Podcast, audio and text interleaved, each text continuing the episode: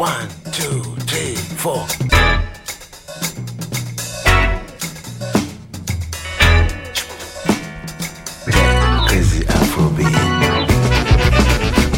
Radio Django, le grand direct, 18-19h.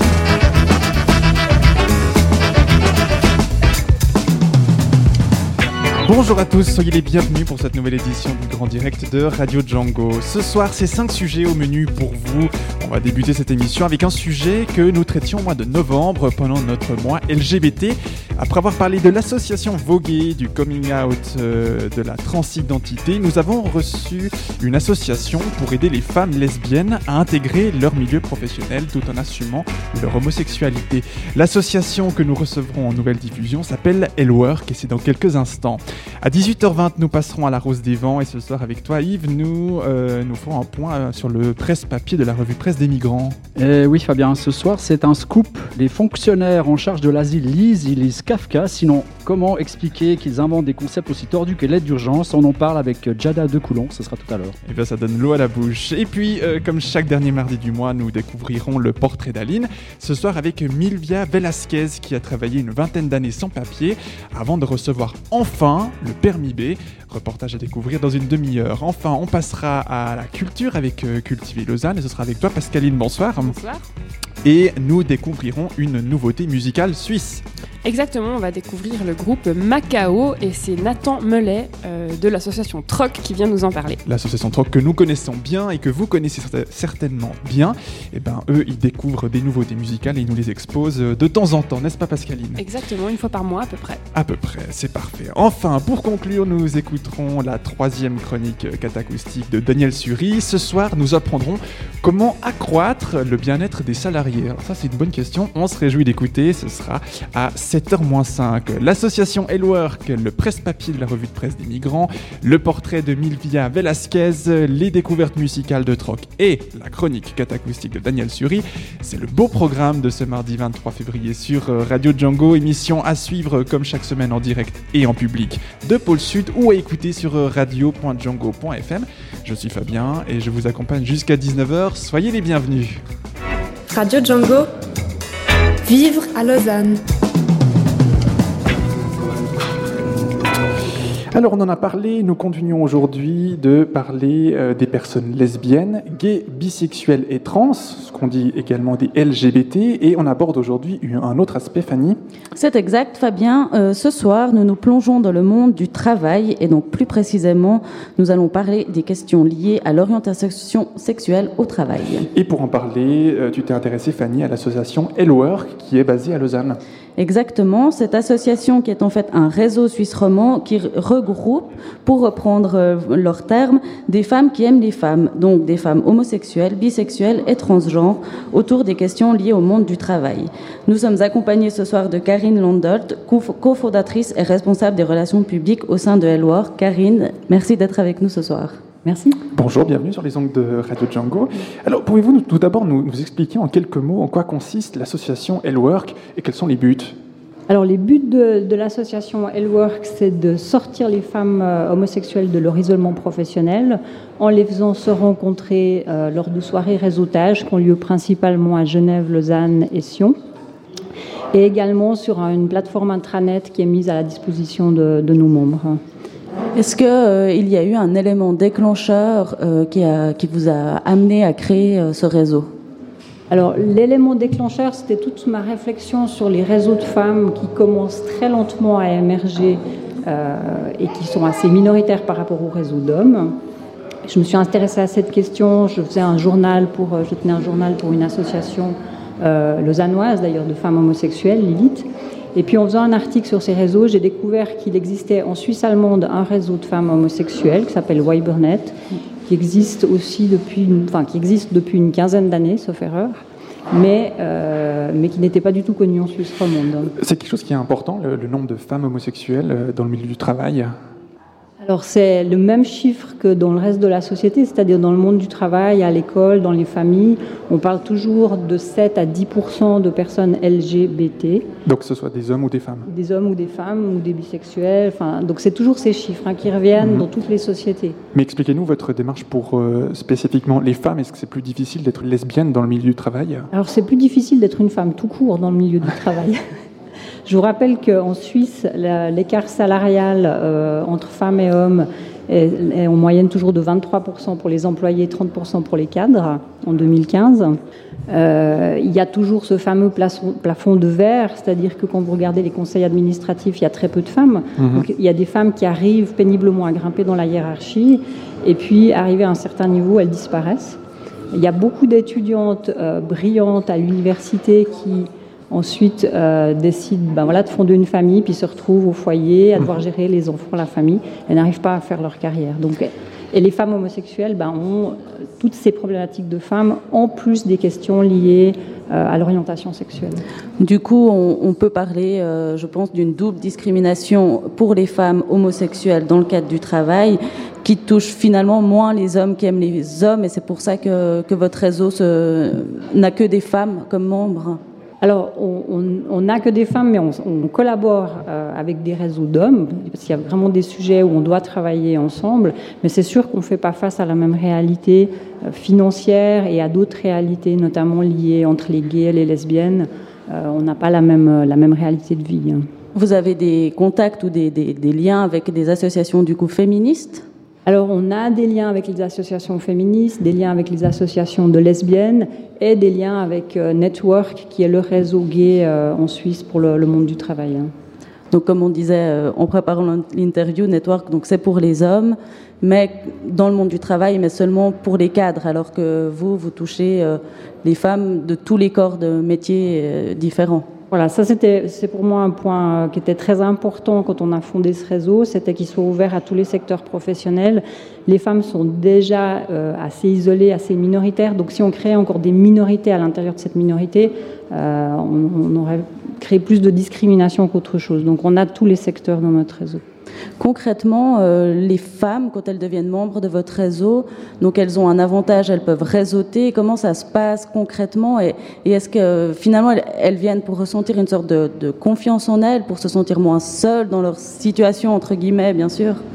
Alors, il y, a, plusieurs, on a fait des, questionnaires comme ça pour voir un petit peu quels sont les, raisons de venir dans le réseau.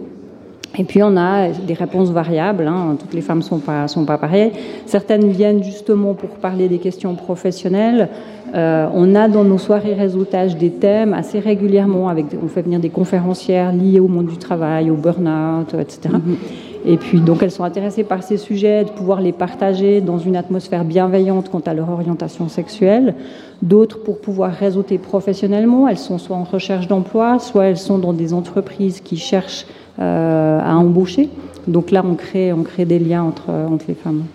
Et euh, j'ai- j'aimerais reparler un peu de justement de la question de la visibilité de l'homosexualité au travail.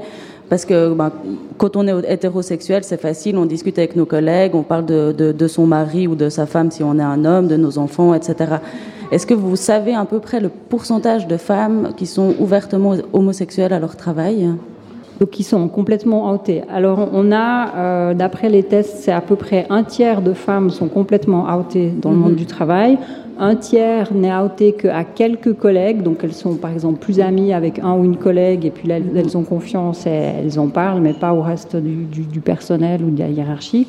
Et 30% pas du tout, euh, dont certaines vont jusqu'à s'inventer, euh, pas un mari parce que ça serait compliqué, mais un copain euh, dans, dans leur vie à la place d'avoir une compagne. Ce qui peut amener euh, quelques complications, Absolument.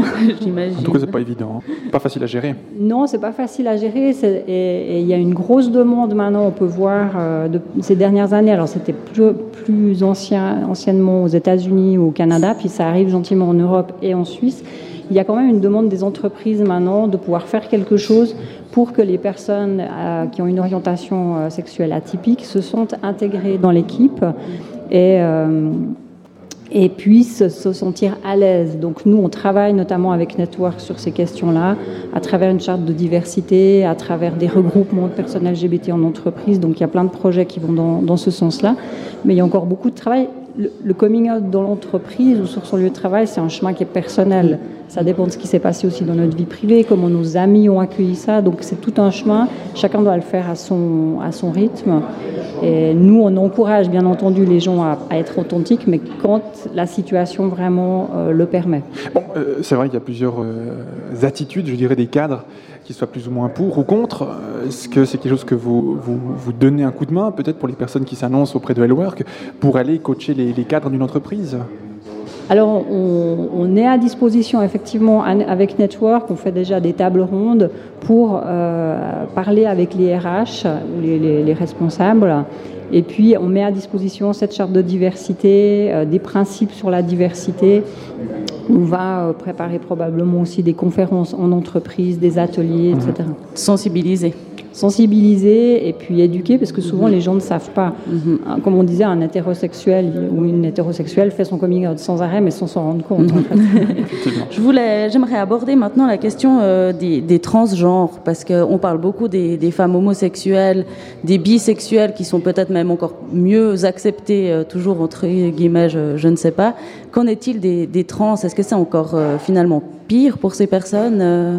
Alors, d'après l'enquête euh, sur le monde du travail et les personnes LGBT qui, ont été, qui a été menée en 2014 en Suisse, donc c'est des chiffres récents, euh, toutes les personnes transgenres ont perdu leur emploi au cours de leur transition. Il y en avait une qui l'avait pas perdu de toutes les, personnes questionnées. Une seule l'avait pas perdu, elle a perdu juste après. Donc on ne sait pas très bien. Donc euh, non, les pour les personnes transgenres, c'est vraiment encore extrêmement difficile. Mhm, C'est encore. euh, Et, et vous avez des transgenres qui, qui comptent parmi vos membres? Et on a quelques personnes, quelques femmes transgenres qui aiment les femmes, hein, puisque c'est une des conditions. Finalement, enfin, on, on parlait aussi avant avec euh, avec Fabien de comment sensibiliser des cadres. Est-ce qu'il y a des entreprises ouvertement euh, gay friendly Alors il y en a, je ne sais pas si je peux les citer parce que ça va faire euh, une pub pour certains et pas pour d'autres et je ne les ai pas tous en tête. Le- mais celle qu'on a le plus citée notamment euh, dans les assises, euh, les assises pour la diversité dans le monde du travail, euh, c'est IBM qui a reçu beaucoup de, même de médailles et de prix pour, pour son LGBT friendly. Malheureusement pas en Suisse. Donc partout dans le monde, ils ont euh, des regroupements LGBT et en Suisse, on n'arrive pas à, les joindre et à faire quelque chose avec eux. Mais ça va venir parce qu'on a beaucoup d'autres entreprises, on a beaucoup de grosses banques en Suisse, des très grosses entreprises. Euh, je ne vais pas les nommer pour pas les mettre en concurrence, mais là, Oh non, on a on une quinzaine d'entreprises, voilà, les Une plus grosses. Oui, oui, il n'y a que ça. Et puis, euh, puis on est en train de travailler avec eux pour donner un, un bon exemple de bonne pratique en fait et influencer sur les autres. Euh, Donc vous disiez avant qu'il existait un réseau euh, un peu près similaire euh, au vôtre en Suisse allemande, au Tessin. euh, il en existe un? Non. Non. Au Tessin, il n'existe rien de spécifique. Nous, on est ouvert à toute la Suisse, mais on ne va pas faire concurrence, évidemment, à la Suisse allemande. Donc, euh, c'est aussi un réseau de femmes cadres en Suisse allemande. C'est pour ça que c'était un petit peu plus difficile pour elles et qu'elles n'ont pas réussi à percer vraiment euh, en Suisse romande. Ouais. Et euh, pour, euh, pour un peu terminer euh, ce- cette interview, donc j'ai pu, j'ai pu lire qu'en automne dernier, vous avez créé un projet qui touche et les étudiants et les jeunes professionnels. Est-ce que vous pouvez nous en dire quelques mots? Oui, alors avec plaisir, c'est un projet pilote qu'on a mis sur pied à Lausanne pour cette année euh, 2015-2016. Donc on crée des binômes entre des étudiants, des étudiantes ou des gens qui arrivent juste dans le monde professionnel, et puis nos membres, hommes ou femmes, qui ont déjà une expérience professionnelle. Donc ça va par secteur. Euh, ça permet d'avoir un contact avec des gens qui ont fait un cheminement par rapport à leur orientation sexuelle dans leur domaine euh, de, travail. Et puis d'aborder aussi toutes les questions liées au travail, à trouver une place de stage, etc. Donc de soutenir vraiment des étudiantes et des étudiants. On vient de démarrer, on a déjà 16 binômes à Lausanne avec un tout petit projet pilote, donc ça, ça promet beaucoup de succès. Donc il va se poursuivre en 2016. Absolument, puis on va l'ouvrir, à- là on est à l'UNIL, les PFL principalement, mais on va l'ouvrir aux autres écoles et aux autres cantons. D'autres euh, dates à retenir, d'autres événements euh, ces prochains temps? Alors la Pride en juin à Fribourg, euh, du 24 au 26 juin, tout le monde sera présent. D'accord.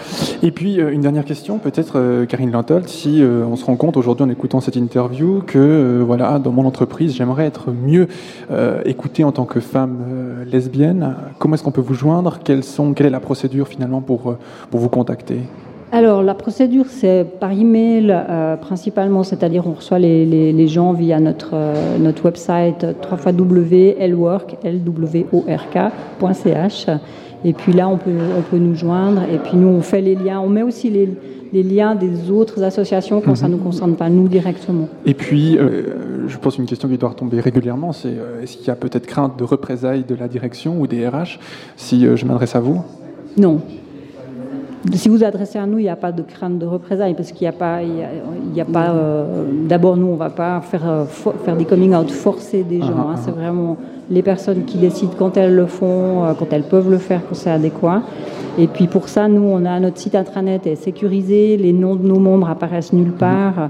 Euh, donc on met beaucoup d'attention au fait que ça reste tout à fait anonyme pour ces personnes-là. Et c'est plutôt des conseils qui sont donnés à la personne en particulier plutôt que d'abord à son entreprise? Voilà des conseils et puis de venir dans les soirées pour discuter avec d'autres femmes qui ont fait différents parcours et finalement réfléchir un petit peu, se remettre en question et voir ce qui peut être fait. On a eu beaucoup de femmes qui ont fait des parcours comme ça qui n'étaient pas du tout outées au départ et puis en venant dans les soirées, en prenant confiance, petit à petit, elles ont pu euh, faire leur coming out et jusqu'à présent, toujours, ça s'est toujours très très bien passé. Elles sont très contentes. Eh bien, bah, c'est merveilleux pourvu que ça dure. Parfait. On vous le souhaite pour 2016 et pour les années suivantes. Merci. Merci beaucoup, Karine Merci Lantotte, beaucoup. d'être venue nous, nous parler de L-Work. Ce soir, je rappelle que vous êtes justement cofondatrice et responsable des relations publiques au sein de cette association, une association pour les femmes homosexuelles, bisexuelles et transgenres autour des questions liées au monde du travail. Et merci à Fanny pour la préparation de ce sujet.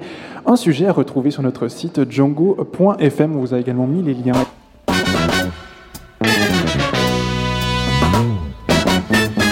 Retrouvez cette chronique en podcast sur django.fm.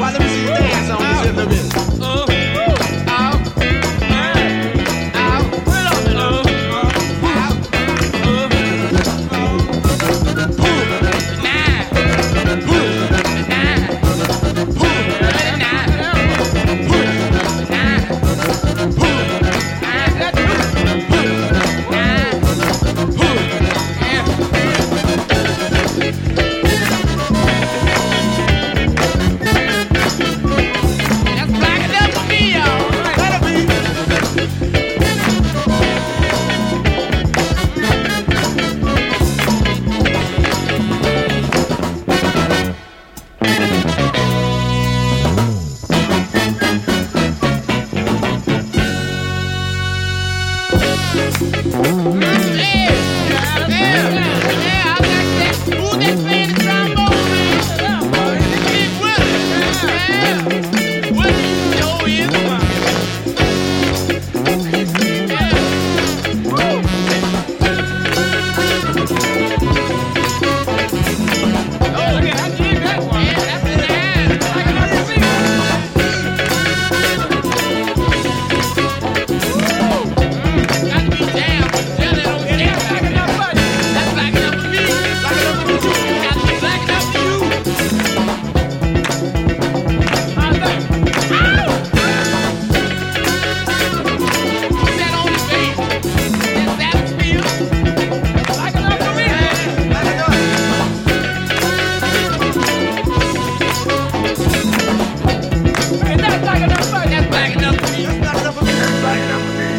Enough qui chante The Pharaoh sur Radio Django. Et c'est pour vous. Radio Django, la rose des vents. 18h19, c'est l'heure de notre chronique presse papier, la revue de presse migrante de Yves sur Radio Django. Bonsoir Yves. Bonsoir Fabien. Alors cette semaine, nous poursuivons l'analyse de la riche panoplie étatique pour dissuader les migrants de venir demander l'asile en Suisse. Il y a un mois, ici même, euh, je tirais en effet mon chapeau à l'inventivité de l'administration suisse en charge des migrants pour trouver sans relâche de nouveaux concepts pour barrer la route aux migrants et développer une politique de dissuasion. Alors, de quel euh, nouveau concept s'agit-il cette fois-ci? Cette semaine, Fabien, nous allons parler de cette kafkaïenne invention de l'aide d'urgence. Et c'est Jada de Coulon que j'ai rencontré qui va nous en parler.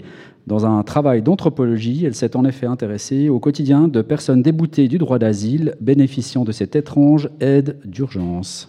Jada, tu as défendu il y a une année euh, une thèse sur le sujet l'illégalité régulière au cœur du paradoxe de l'État-nation. Donc au centre de ton travail se trouve l'aide d'urgence. De quoi s'agit-il? L'aide d'urgence, c'est une aide publique en fait qui a été mise en place euh, suite à la suppression de l'aide sociale pour les requérants d'asile déboutés. Ça a concerné dès 2004 en fait les personnes qui avaient le statut de NEM, donc les non entrées en matière.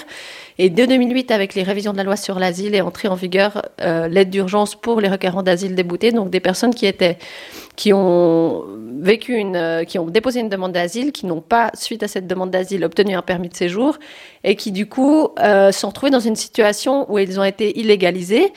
Mais comme en Suisse, nous avons l'article constitutionnel, l'article 12 de la Constitution, qui demande aux autorités suisses de prendre en charge le minimum vital pour toute personne qui se trouve sur le territoire, son lien à avo- à avoir avec son permis de séjour, même ces personnes illégales, en fait, ont droit à un minimum vital.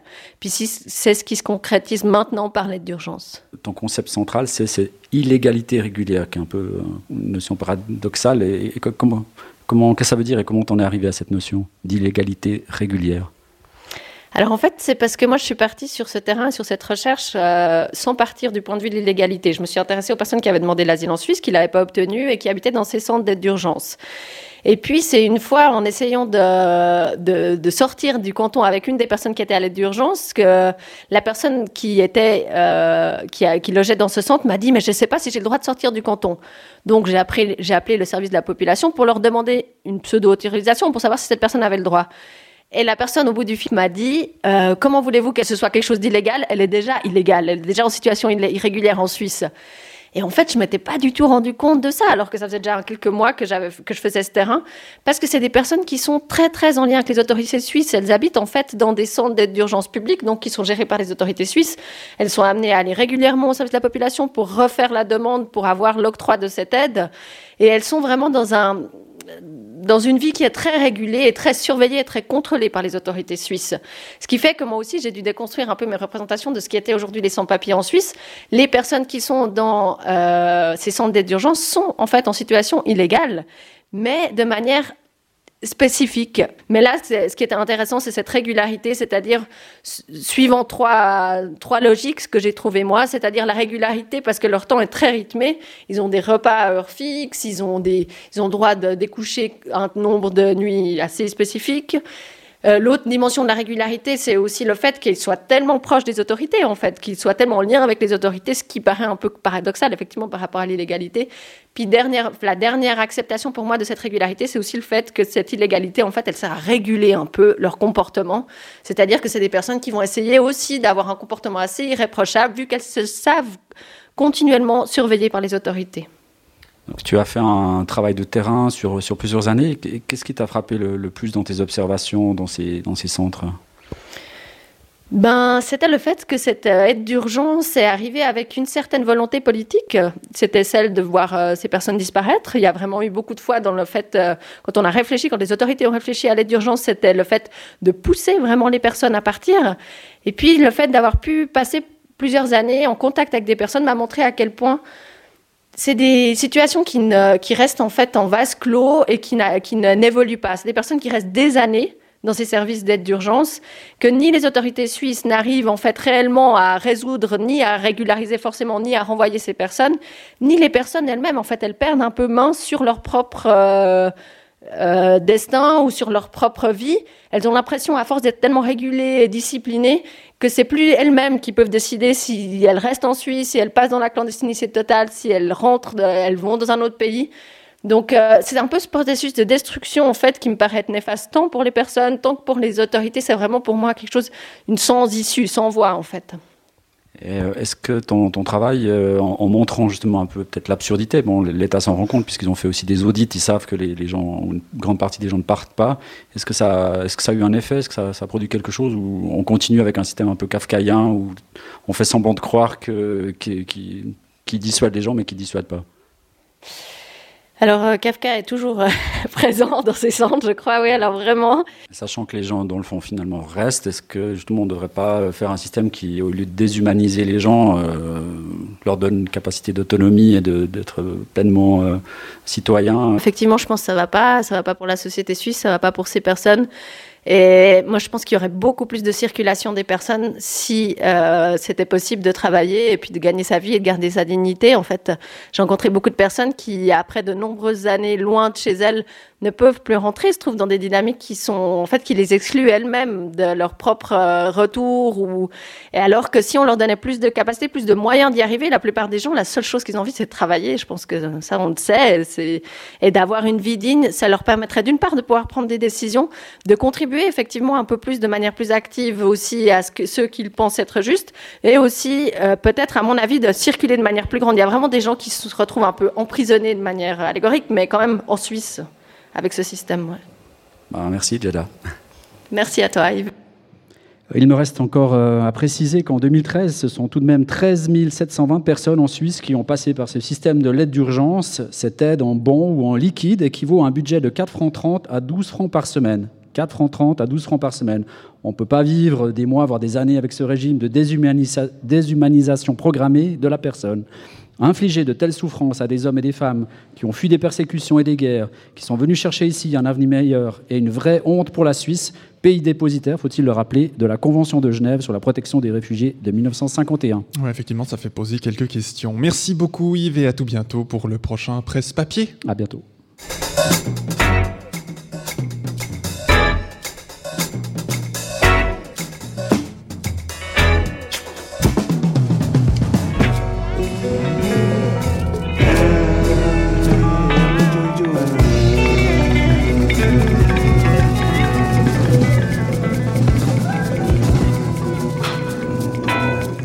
Comme chaque dernier mardi du mois, nous passons au portrait de la semaine et aujourd'hui c'est le portrait de Milvia Velasquez qui est née au Guatemala.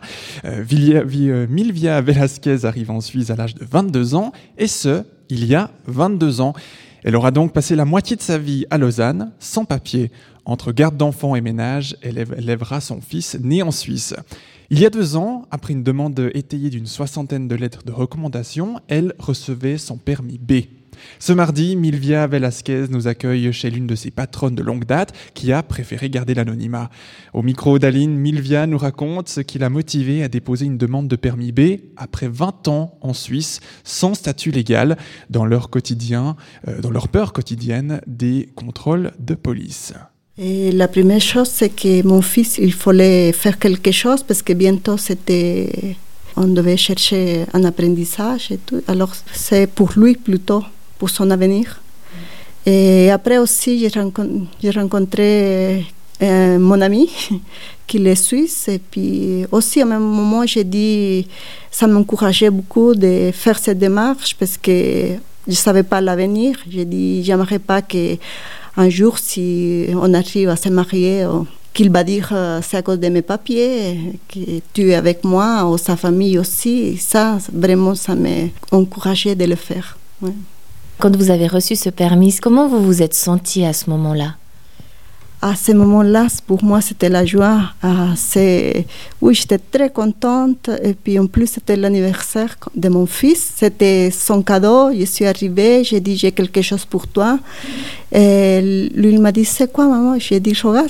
Et puis, je lui ai montré son permis. Ah, on a sauté de joie. Pour nous, c'était notre euh, liberté. Oui, oui, on a retrouvé la liberté.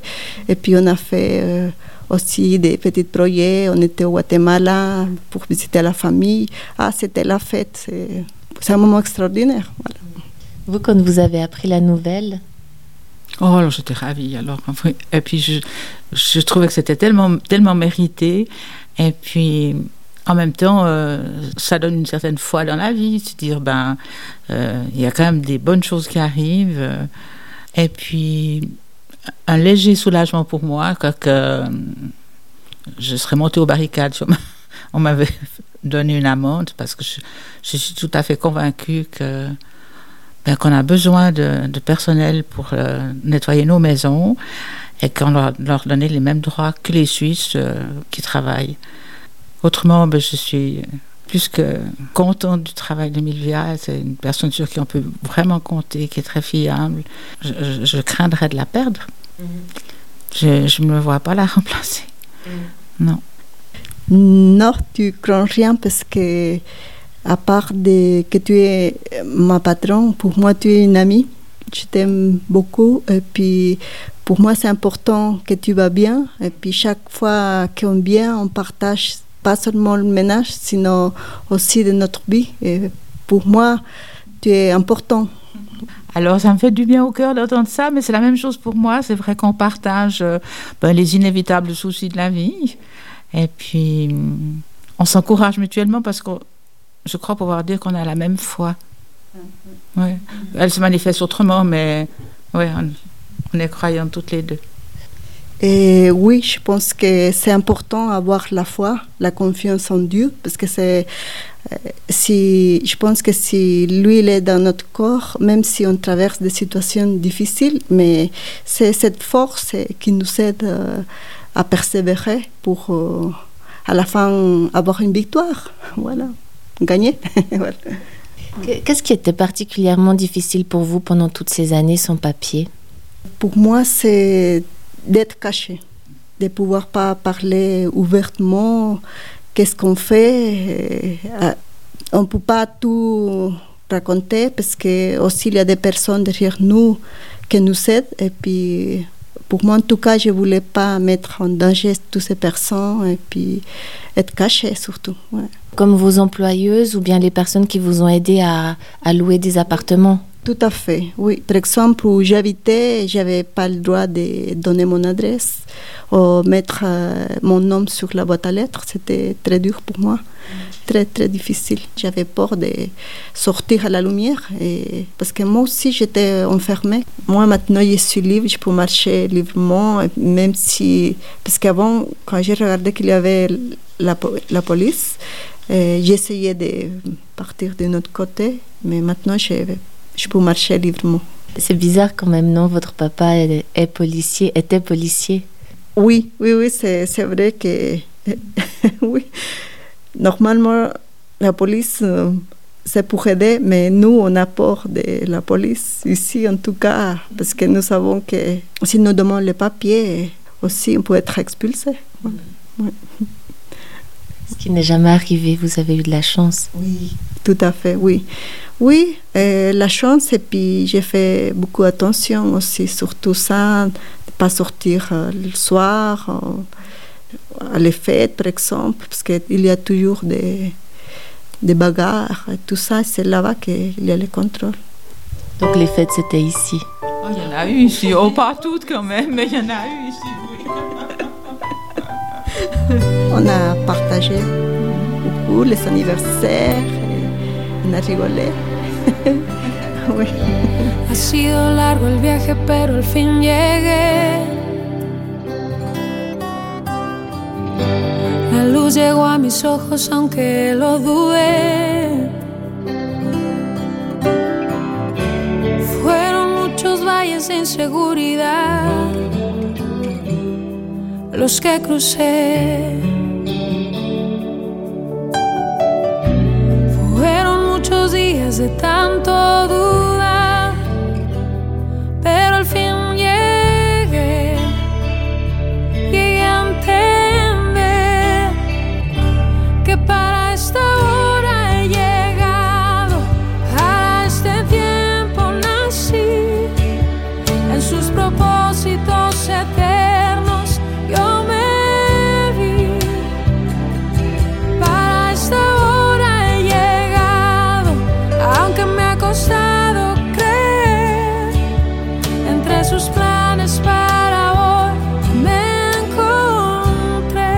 Que j'ai toujours un peu de peine à comprendre comment vous faites pour supporter cette vie ici et de ne pas rentrer.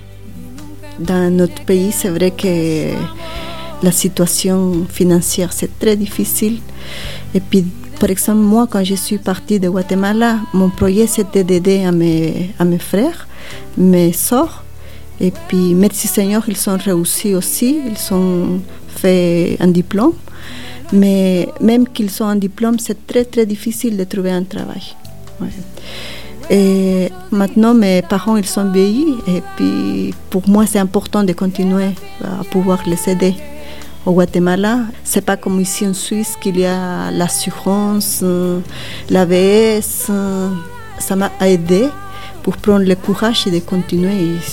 Parce que ici, vous avez fait surtout du babysitting au début, comme fille au père, si on veut. Et puis après, vous avez commencé à faire des ménages, mais euh, dans votre pays, vous aviez quand même un poste de secrétaire, vous aviez commencé des études en droit. Est-ce qu'il n'y a pas aussi un peu un, sacrifice dans tout ça? Oui, oui, oui. Oui, c'est un sacrifice, mais à la fin, on dit que quand on aime, l'amour, il est plus fort que tout. Alors, euh, c'est vrai que euh, moi, j'aime ma famille et puis à la fin, comme on dit, je suis récompensée aussi parce que ma famille, ils, sont contents et, ça compte beaucoup pour moi. Comment vous voyez la, la suite, vous, de, de votre carrière professionnelle?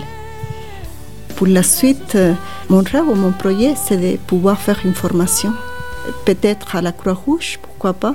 Ou- je suis en train de m'informer aussi pour savoir si je peux faire une autre chose à l'avenir. Milvia, par rapport à, à votre fils, est-ce que vous avez senti une différence depuis ce permis B? Oui, oui, oui, je sens, euh, comme il a pris de confiance. Parce qu'avant, à l'école, c'est vrai que c'était pas excellent, mais et maintenant, il, il fait de, de bonnes notes. Oui, s'améliorer à l'école. Et maintenant, il a trouvé une place d'apprentissage. Est-ce que vous pensez un jour euh, retourner au Guatemala? Non, pour le moment, non, parce qu'il y a mon fils qui va commencer son apprentissage. Et moi, je vais, cette année, en automne, je vais me marier.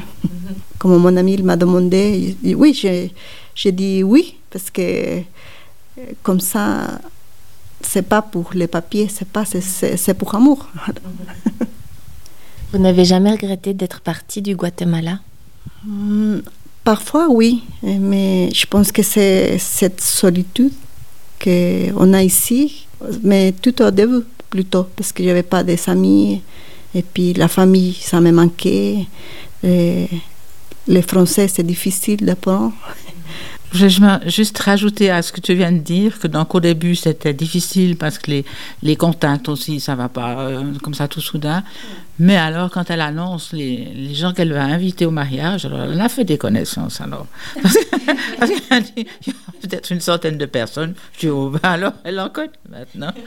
Elle est plus seule. Oui, oui, oui, c'est ça, c'est ça. C'est vrai qu'on termine par un heureux événement, mais c'était pas un conte de fées. hein. Il faut bien se dire qu'elle l'a mérité. Elle a passé les étapes les unes après les autres. C'était, ça n'a pas été le nirvana tout le temps. Alors je trouve merveilleux que ça, ça se termine comme ça. Le portrait de Milvia Velasquez que vous pouvez retrouver au format écrit dans l'événement syndical. Et on vous l'a mis avec le podcast sur notre site euh, Dans quelques instants, après quelques notes de musique, euh, on fera une découverte musicale avec euh, Troc et puis la- l'avant-dernière chronique catacoustique de Daniel Suri. Closing time. Open all the doors and let you out into the world. Closing time. Turn all of the lights on over every boy Closing time. One last call for alcohol, so finish your whiskey or beer closing time. You don't have to go home, but you can't stay here. I know who I want to take me home.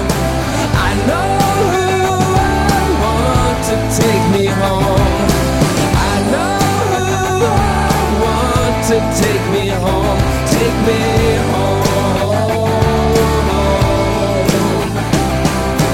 Closing time, time for you to go out to the places you will be from.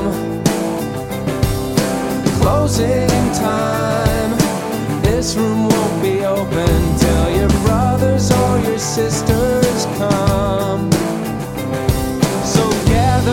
your jackets, move it to the exits. I hope you have found a friend. Closing time.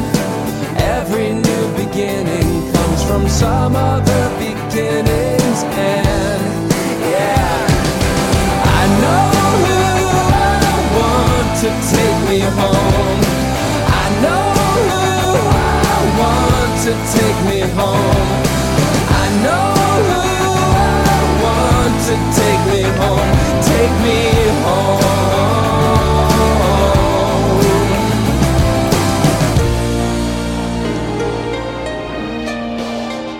Closing Time, euh, interprété par Semi-Sonic sur Radio Django. Radio Django. Culture. Dans Cultiver Lausanne, Pascaline, on reçoit à nouveau l'association Troc euh, qui euh, devient, euh, qui amène de temps en temps euh, des éléments. euh, voilà, c'est bien. Pour tout vous dire, on préparait la suite de l'émission et puis je me prends les pieds dans le, dans le tapis. Voilà, donc l'association Troc qu'on connaît bien puisqu'ils nous amènent régulièrement des découvertes musicales sur Radio Django. Euh, du coup, on profite de leurs connaissances encyclopédiques de la musique suisse pour écouter des morceaux et se rendre compte, une fois de plus, que dans nos contrées, on sait produire des rythmes. Bonjour euh, Nathan Mellet. Bonjour. Bienvenue sur euh, Radio Django. Vous êtes le chargé de communication de l'association Troc et vous êtes avec nous aujourd'hui pour parler d'un groupe valaisan, même si son nom évoque euh, l'Asie lointaine. Son nom c'est Macao. Pourtant, euh, dans le son, rien à voir avec la Chine ou, ou le Portugal, si? Euh, absolument pas, enfin pas que j'ai pas que j'ai remarqué en tout cas. C'est peut-être bien caché. C'est peut-être bien caché, mais euh, moi je vais pas m'avancer à leur place pour pour dire s'ils sont, enfin s'ils ont des influences. Je sais que Macao, voilà, c'est l'île des casinos, des jeux, mais après, je sais pas du tout si ça a un rapport. En tout cas, pas de chinoiserie euh, dans cette musique. On se demandait, euh, pour commencer, qu'est-ce qui vous avait plu euh, dans la musique de ce groupe? Alors dès les premières notes, en fait, j'ai senti que ça allait me plaire. hein, avec les, ils ont des intros, ils ont des, des sacrées harmoniques aussi.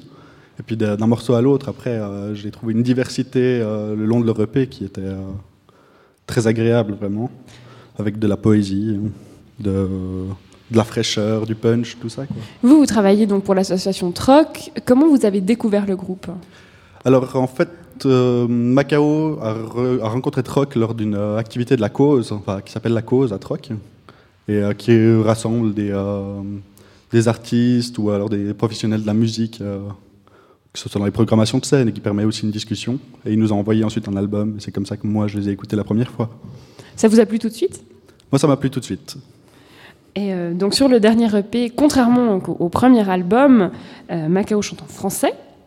L'album précédent euh, était en anglais. Là, c'est un EP qui vient de sortir. hein, c'est- tout frais, tout frais. de- ça date du mois de février, donc on peut pas faire plus actuel. Le, fait de chanter en français, c'est quand même un vrai choix pour un groupe de folk euh, ou de rock. Euh, je me demandais ce que, vous pensiez de ce changement justement de l'anglais vers le français. Alors, de ce que j'ai pu comprendre, euh, c'est particulièrement. ils avaient envie d'a- d'affirmer leur identité avec, avec un langage local com- compréhensible par tous et, et de pouvoir s'exprimer par leur poésie qui, qui m'a particulièrement plu. Et puis, oui, aussi pour le public, vu que pour l'instant, c'est, euh, ils jouent pas mal dans la romandie, ça permet de, de rendre plus accessible cela au public. Ouais, c'est vrai qu'ils ont eu une jolie visibilité avec le concours, euh, je ne sais pas si je le dis juste, mais My Coke Music. Mais, euh, mais effectivement, euh, par ailleurs, quand on regarde leur date de concert, c'est vrai que ça reste euh, relativement euh, local. Ça vous paraît aussi une sorte de, de stratégie euh, de, de tout d'un coup revenir au français? Alors, de nouveau, de ce que j'ai compris, ils ont, ils ont voulu reprendre le français, en fait, pour, euh, enfin, quitte à perdre un peu de public, pour leur identité. Comme, euh, Ouais, ils disaient ça justement dans un avant, article. hein. Disaient fait. ah, on va peut-être perdre du public. Je trouvais que c'était quand même un- un- Mhm. une, une considération euh, étonnante en, en revenant en français. Euh, après, évidemment, on peut discuter ce que sera le cas ou pas. Moi, ça m'a bien plu de tout d'un coup entendre du français. Visiblement, euh, vous aussi. Euh, donc il y a effectivement une sorte de, de revendication là derrière. À part ça, les chansons, elles ont, elles ont une belle production. hein. Vous parliez des intros qui sont, qui sont, qui sont vraiment chouettes, mais ça reste quand même relativement euh, classique dans la facture. C'est-à-dire que c'est pas non plus euh, extrêmement surprenant, c'est pas des sons dont on n'a pas l'habitude. Comment vous décririez la musique de Macao? Alors, tout d'abord, je le décrirais comme accessible à tout le monde, euh, y a- parce qu'elle est assez pop aussi, elle sonne assez pop. Euh, ils ont des refrains entraînants, ils ont tout un univers qui est derrière, euh, qui, qui, qui parle de différents sujets qui sont connus de tous, mais euh, Par exemple par exemple, ça peut être l'amour, ça peut être la, la- la- le- de leur chanson Le Pays aussi, ils parlent de, de, de- ouais, de nouveau de l'amour du pays. de- Donc on est vraiment dans des thématiques où, euh, où on, on peut, euh, on peut s'identifier quand on, vise- quand on écoute la musique. En tout cas, il n'y a pas de difficulté euh, à entrer euh, dans la musique de Macao. Euh, donc ils avaient sorti un premier album en 2013. Euh, L'EP vient de sortir, donc je le disais tout à l'heure. Euh, vous, vous leur prédisez quel avenir? On va sortir un peu la boule magique. Alors, c'est difficile de, prévi- de prévoir un avenir comme ça à un groupe, mais euh, moi je les verrais bien dans des festivals open air cet été, euh, ça me ferait vraiment très plaisir de les voir. Euh, aussi dans différents concours nationaux, comme Swiss Life Talent, qui est aussi un, un concours assez prestigieux. Et vous pensez qu'ils ont, qu'ils ont l'envergure de dépasser les frontières de la Suisse? Alors pourquoi pas? Ce serait, ça, ça pourrait, ils pourraient aller en France, en Belgique, faire une tournée aussi. ce serait intéressant. Après, là, il faudrait vraiment qu'ils aient un impact fort pour euh, toucher des pays qui sont plus grands que, que le nôtre, plus grands que la Romandie suisse. On va écouter tout de suite un extrait, hein, je crois, comme ça on se met un petit peu dans l'ambiance de, de Macao, avec euh, ce premier titre qui est également le titre de, de cette EP Muramura. Exactement. Alors on l'écoute. Tombe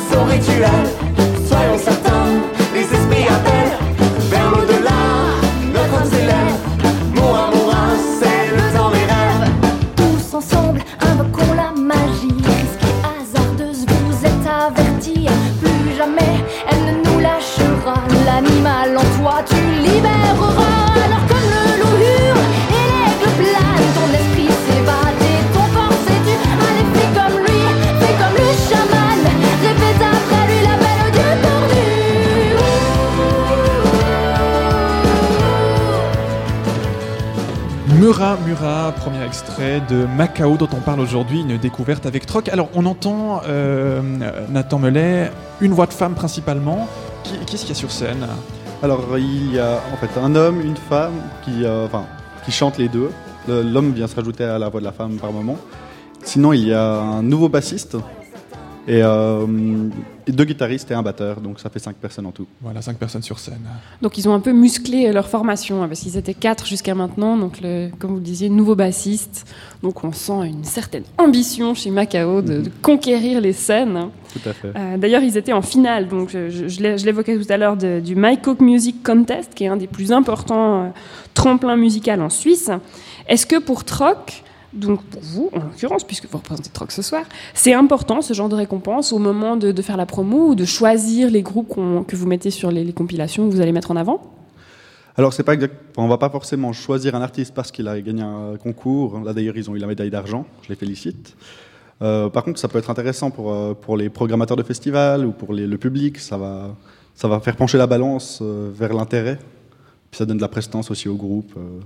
Donc en fait, c'est plutôt quelque chose qui va se conjuguer avec votre travail, en fait, mais qui, qui n'en dépend pas directement. Exactement. Et euh, donc on en discutait quand on préparait l'émission. Vous, vous ne les avez pas encore vus euh, en live, et du coup, je me demandais ce que vous attendiez de ce groupe, de ce type de groupe, de ce genre de formation, euh, justement avec. euh, il y a- on a deux chanteurs, ce qui n'est pas toujours courant. Qu'est-ce que vous attendez sur scène comme, comme spectacle? Alors, premièrement, j'attends vraiment du punch, de l'énergie. Et puis, euh, moi, je les imagine vraiment avec un, grand sourire sur scène, un bon contact avec le public et euh, qui nous donne envie de danser, de vibrer, de sauter, enfin, tout ça. Je pense que ça vaudra la peine parce qu'ils disent eux-mêmes d'ailleurs que bon, bah, le- les chansons sur l'album ont cette touche un peu folk, mais assez pop finalement. Je crois que vous, vous le disiez assez justement. Et ils ont cette volonté d'être aussi euh, plus rock sur scène. Donc je pense que le punch, effectivement, on devrait le retrouver. Et puis, euh, vous nous avez amen- amené un deuxième extrait, Grand Palace. euh, pourquoi ce, ce choix de titre? Alors, Grand Palace, le choix du titre, je ne sais pas exactement. Je sais que la chanson parle principalement de- d'amour euh, tout au long de la chanson. J'ai pas réussi. enfin, Mais pourquoi vous, vous avez choisi ce titre plutôt par, par- Parmi les, les quatre euh, qui sont sur cette EP et, et- et tous ceux que, que, que Macao a déjà fait, aussi sur l'album précédent Moi, je l'ai choisi parce qu'il contraste vraiment avec le- l'extrait d'avant, parce qu'il est beaucoup plus calme, et ça, c'est justement cette diversité qu'apporte Macao, avec euh, le ukulélé qui... euh, Qu'on entend d'ailleurs derrière nous. Et on va l'écouter, donc ce groupe Macao dont on parle, c'est une découverte de Troc, Grand Palace. On m'a dit c'est pourtant simple. Il suffit de se faire confiance, de parler avec aisance, tout en sachant rester humble.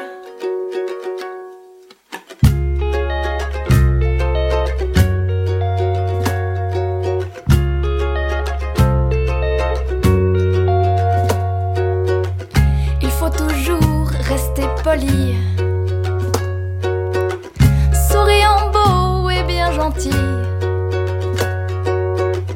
Tu dois juste montrer tes talents et jamais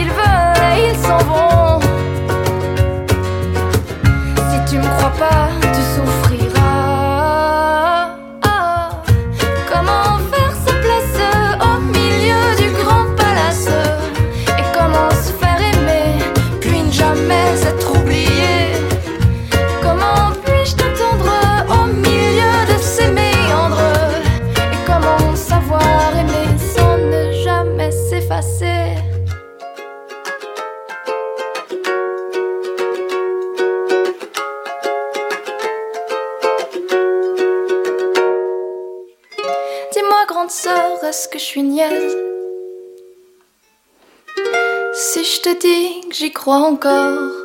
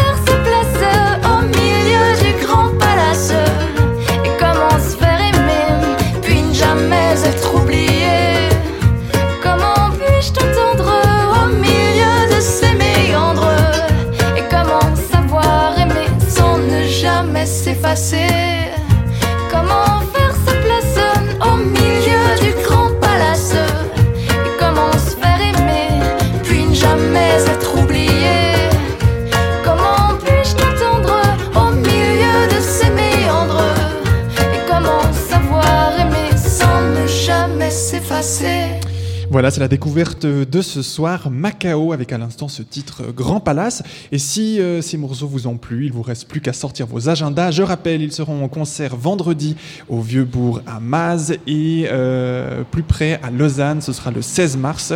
Euh, non, Pascaline? Bah non, le Montreux Jazz Café, c'est à Montreux, mais c'est plus près de Lausanne. Ah ouais, que nous, on est à. Lausanne. Voilà, bon, ben, c'est pas très loin. Alors, du coup, à Montreux, au Montreux Jazz Café, le 16 mars. Et puis, on remercie Nathan Mellet pour cette jolie découverte. Euh, on vous retrouve dans quelques semaines pour d'autres conseils musicaux. Et en attendant, vous pouvez retrouver tout l'univers de Troc sur leur site www.troc.ch. Merci, Nathan Mellet. Merci beaucoup, merci à vous, à Et bientôt. puis, merci, Pascaline, pour la préparation de ce sujet. Un sujet à réécouter euh, pour redécouvrir Macao en nouvelle diffusion sur notre site www.django.fm. Radio Django, 18-19h. Et nous retrouvons avec ferveur une nouvelle chronique catacoustique de Daniel Suret et Suri, des billets d'humeur et d'humour. Aujourd'hui, on apprend comment accroître le bien-être des salariés. Il est question de Shafter Peeves à Reconvilliers, de Microsoft et de Google, mais aussi de la manip, la mission d'action novatrice de l'industrie privée. Alors en avant avec le DRH qui résiste néanmoins à vouloir créer des places de travail douillettes, quand même. La chronique catacoustique de Daniel Suri. Trendy, le cool et relax en entreprise. Il est vrai qu'habituellement, à la MANIP, mission d'action novatrice de l'industrie privée, on n'était pas très trendy, ni hip non plus. Bref, pas très branché, comme on dit aux États-Unis. Mais là, fallait devoir s'y faire selon la rude expression de CK, responsable du marketing. Dans les entreprises d'une certaine taille, ce qui exclut évidemment les rabouibouis du genre Schafterpiv à Reconvilliers, on notait une offre accrue de services visant à accroître le bien-être des salariés. Si, si, vous lisez bien, vous entendez bien, vos lunettes sont propres, votre taux d'alcoolémie n'a pas soudainement bondi et cette émission est correctement enregistrée. On a bien dit, visant à accroître le bien-être des salariés. Exemple, chez Microsoft, on trouve des salles de sport. Une offre toutefois considérée comme inadaptée par le management des déménageurs réunis, de même que la possibilité de faire du tennis à la pause de midi. Chez PVC, non, c'est pas du plastique. Autrement dit, PricewaterhouseCooper, il y a des espaces massage. Total fait encore mieux avec piscine, médiathèque et labo photo. Vous vous rendez compte Pouvoir prendre une pause, passer au labo photo et développer ses selfies, les Nord-Américains parlent d'autoportrait, en grand tirage noir et blanc. Quel pied, quel élassement Et rentrer ensuite à la maison en criant Maman, maman, regarde ce que j'ai fait au travail aujourd'hui. Euh, non, on s'égare un peu là. Euh, revenons à nos brebis. Euh, ce texte étant paritaire, il n'y a aucune raison de revenir sans cesse à ces moutons et pas à ces brebis. Non, mais les meilleurs, c'est évidemment Google. Chez eux, pour aller à la cantine, vous prenez le toboggan. Avant de prendre votre plateau repas, évidemment. Sinon, après, vous avez spaghetti carbonara, salade, tarte aux pommes en plat unique. Et les frais de teinturier sont à votre charge. Notez le toboggan pour les licenciements, c'est pratique. Mon cher ami, vous êtes viré et zoup, plus de cher ami, priez de rendre son rond de serviette au passage. Petite parenthèse. Certaines productions des programmeurs de Google laissent même penser que d'aucuns l'ont pris la tête en avant, le toboggan. Pour voir, allez sur le moteur de recherche en question et tapez Zerg avec Z, Zerg Rush, dans la barre de recherche. Mignon, non? Tilt est pas mal aussi. Plus compliqué, mais toujours facétieux, tapez Google Gravity, sélectionnez ensuite la mention J'ai de la chance qui fait apparaître à la hauteur de ce mot. À qui on dit merci À votre chroniqueur, toujours soucieux du bien-être et de la bonne humeur de ses auditeurs. Fin de la petite parenthèse.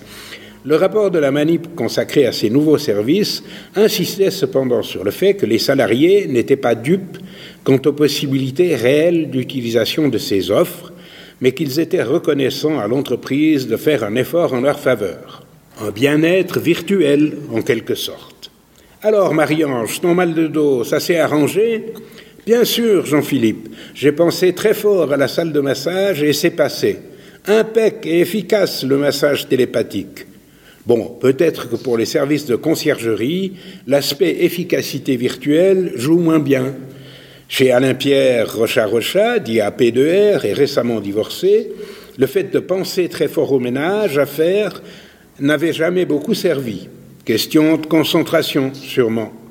Pour le Gilles Surchat de Schafter-Pive, ça ne marchait pas non plus, bien avant qu'il prenne ses clics et ses claques. Enfin, faut pas rêver. Comme le DRH de la manip l'avait précisé, il n'était pas question de transformer sa place de travail en douillet foyer, mon doux foyer, home, sweet home, disent les Québécois. Une ou deux plantes vertes, ça allait. Une photo de famille sur son ordi passe encore, mais après, nada. On est dans une entreprise, pas chez les bisounours quand même. Prochaine chronique catacoustique, mardi prochain à 7h-5.